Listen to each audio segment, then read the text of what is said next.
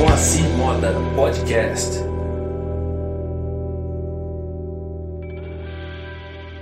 Dane-se o que os outros falam, foque no que eles dizem.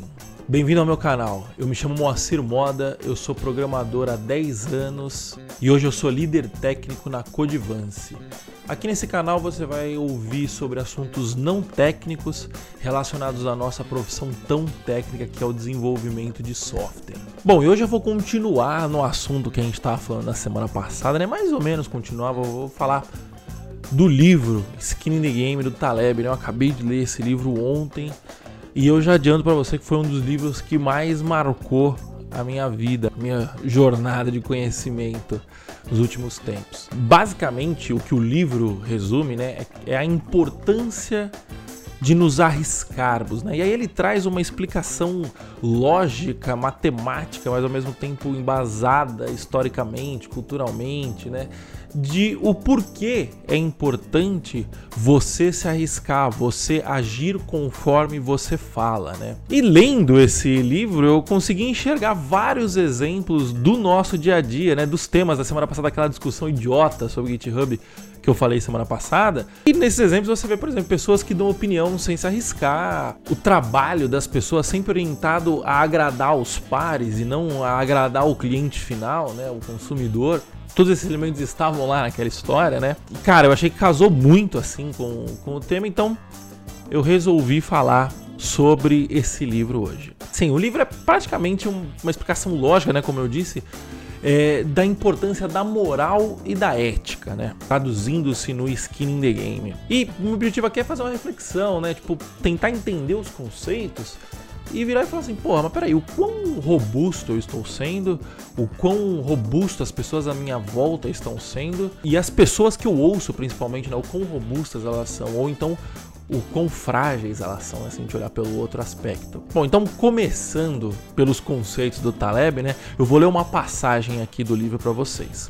Digamos que você tivesse a opção de escolher entre dois cirurgiões de nível semelhante, no mesmo departamento de algum hospital. O primeiro tem aparência refinadíssima, usa óculos de aro prateado, seu corpo é esguio.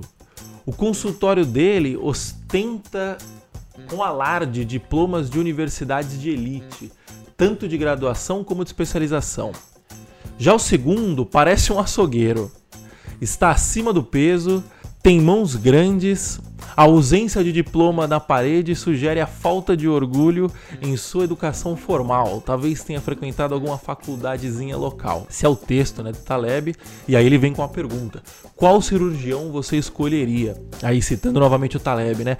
Passaria por cima da minha tendência de ser um otário e ficaria com o açougueiro, sem titubear.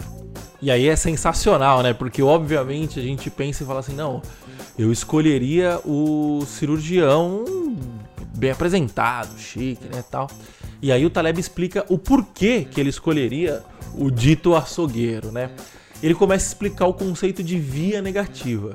Ele vai lá atrás e pega o código de Hammurabi como exemplo. Né? No código de Hammurabi existia várias, eram várias regras, né? E a primeira regra era a regra de ouro, que dizia trate os outros como gostaria de ser tratado. E em seguida vem a regra de prata, que é não trate os outros da forma que você não gostaria de ser tratado. E aí ele alega que prata vale mais do que ouro, né? E aí ele traz uma explicação é, lógica, né?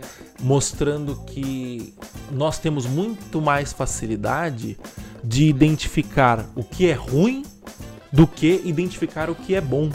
Então, se eu pegar como exemplo a minha vida, hoje em dia, eu não sei o que eu quero fazer daqui a 5 anos, eu não sei o que eu quero estar tá fazendo daqui a 3 anos. Eu sei o que eu, tá, que eu gosto de fazer hoje, mas não sei se eu vou gostar amanhã. Mas fato é que aparecer uma nova oportunidade, o que eu vou ponderar hoje é muito mais o que eu não gosto de fazer do que o que eu gosto de fazer. Esse é um ótimo exemplo de via negativa. Um outro ótimo exemplo de via negativa, quais pratos você gosta, quais pratos de comida você gosta, quais pratos você não gosta. O não gosta é muito mais claro, né? A Natália, por exemplo, minha digníssima, odeia maracujá. Pode ser que ela goste de qualquer outra coisa, ela não sabe de alguma coisa que ela não gosta, mas tem maracujá, ela já recusa. Então, voltando ao lance do cirurgião, né? O que a gente olha aqui, na verdade, o que a gente tem que perceber é qual mensagem que o cirurgião bem apresentado está tentando passar para nós. E mais importante ainda é entender qual mensagem o cirurgião açougueiro não está tentando passar para nós. Então o cirurgião açougueiro ele não está querendo mostrar para a gente que ele é bom. E o fato deles estarem equiparados, né, no mesmo, mesmo nível, denota que o cirurgião açougueiro provavelmente é muito melhor, é muito mais capaz. Por quê? Porque os seus resultados falam por si só. Se ele não tem uma boa aparência e está no mesmo patamar de uma pessoa que tem boa aparência, muito provavelmente ele é tão bom, se não melhor, a ponto de superar esse preconceito, digamos assim, com sua aparência. Você me desculpa que tá um barulho, meu vizinho resolveu fazer alguma obra, alguma coisa aqui assim, enfim. Outro exemplo que o Taleb dá são bons ladrões. Então ele pega e fala assim: será que um bom ladrão se parece com um ladrão? Ele tem um estereótipo de um ladrão? E ele alega que provavelmente não. Porque se você parar para pensar, todos os ladrões que estão presos possuem o estereótipo de ladrão. Se o ladrão tá solto e a gente não sabe que ele é ladrão, né? Provavelmente ele não se parece com o ladrão, entendeu? Esse primeiro conceito de via negativa é muito importante pra gente conseguir entender os próximos princípios, as próximas teorias do Taleb, né? E aí outro ponto que ele cita bastante importante no livro é a mercantilização da virtude. Quando ele fala nesse capítulo, ele abre o capítulo, né? Contando a história de uma intelectual que ele tava, que ele inclusive admirava, e ele tava super interessado em conhecê-la. E aí ele foi fazer um programa de rádio com ela, se eu não me engano. E ela tava conversando com ele e tal, beleza, até que ela descobriu que ele era trader. E aí ela começou a maltratar ele ao vivo, pelo que eu entendi a assistente estava maltratando, fuzilando ele com o olhar. Tentou entender por quê e ela alegou que era porque ela era, abre aspas, contra a economia de mercado. E aí o Taleb começa a ironizar no meio do livro, né? Ele fala assim, porra, eu até tentei relevar, imaginando que ela praticasse escambo, que ela plantasse a sua própria comida, cultivasse a sua própria comida tal, né? Obviamente muito irônico, né? E aí ele cita que passou um tempo, ela faleceu quando ela faleceu, começou a vir à tona um monte de história. Tipo, parece que ela quase que extorquiu a editora, querendo milhões pelo seu título. Ela morava numa mansão de 28 milhões de dólares. Você começa a perceber que a pessoa era contra a economia de mercado, ela dizia ser contra a economia de mercado, mas na prática ela usufruía da economia de mercado, né?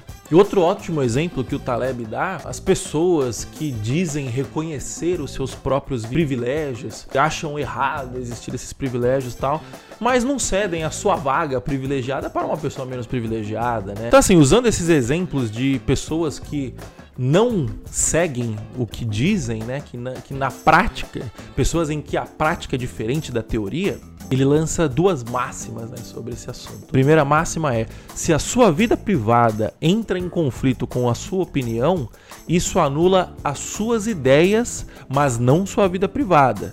É o que você faz que é a realidade, né? E a segunda máxima é: se suas ações privadas não se generalizam, então você não pode ter ideias gerais.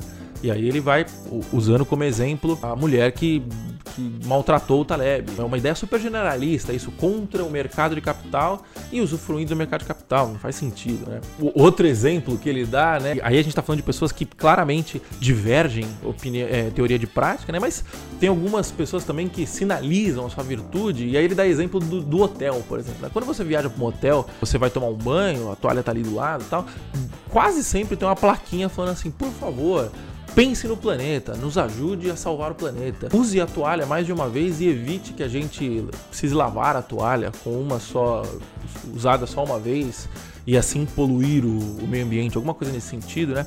E aí ele cita que beleza, muito bonita essa opinião, né? Mas existe aí um grande aliado a essa posição ecológica, digamos assim. Os hotéis economizam milhares, se não milhões de dólares anualmente ao fazer menos lavagens de toalhas, né? Então, será que se não tivesse esse grande incentivo, essas mensagens estariam nos banheiros dos hotéis? E é por isso que o Taleb diz que virtude não se alardeia. E eu completo dizendo que ações valem mais do que palavras. E aí a reflexão é justamente a gente tentar olhar a nossa volta, né? Vamos tentar trazer isso para o nosso mercado, para o nosso cotidiano, para o nosso dia a dia. Imagine, por exemplo, aquele programador de palco ou aquela programadora de palco que vai lá em público e diz que nós devemos contribuir para o open source e você abre o GitHub da pessoa e a pessoa tem pouquíssimas contribuições para o open source. Ou então, aquele programador ou aquela programadora que acha que o usuário é burro porque ele não entende a solução, a, a, solução genial que ele propôs. Ou então, aquele programador ou aquela programadora que reclama do gestor que não deixa ele usar o brinquedinho dele preferido e, e não quer saber o porquê, mas o gestor tem que deixar usar novas tecnologias, tá? Ou o cara que usa microserviço simplesmente porque alguém falou e não porque o microserviço seria necessariamente é, útil nesse caso, ou o coleguinha ou a coleguinha que manja muito e acha que só por isso pode sair maltratando todo mundo, não sabe trabalhar em equipe, ou então aquele gestor que avalia o seu funcionário baseado em relacionamento interpessoal, seja lá o que isso signifique, ao invés de avaliar o, o funcionário pela geração de valor dele. O que, essas pessoas dizem para você? Esquece o que elas falam. Porque o que elas estão falando é muito lindo. O discurso é muito fácil. Como diria o meu avô, falar até papagaio fala. O que a gente precisa saber é na prática como essas pessoas agem no seu dia a dia. É isso que demonstra como elas realmente pensam.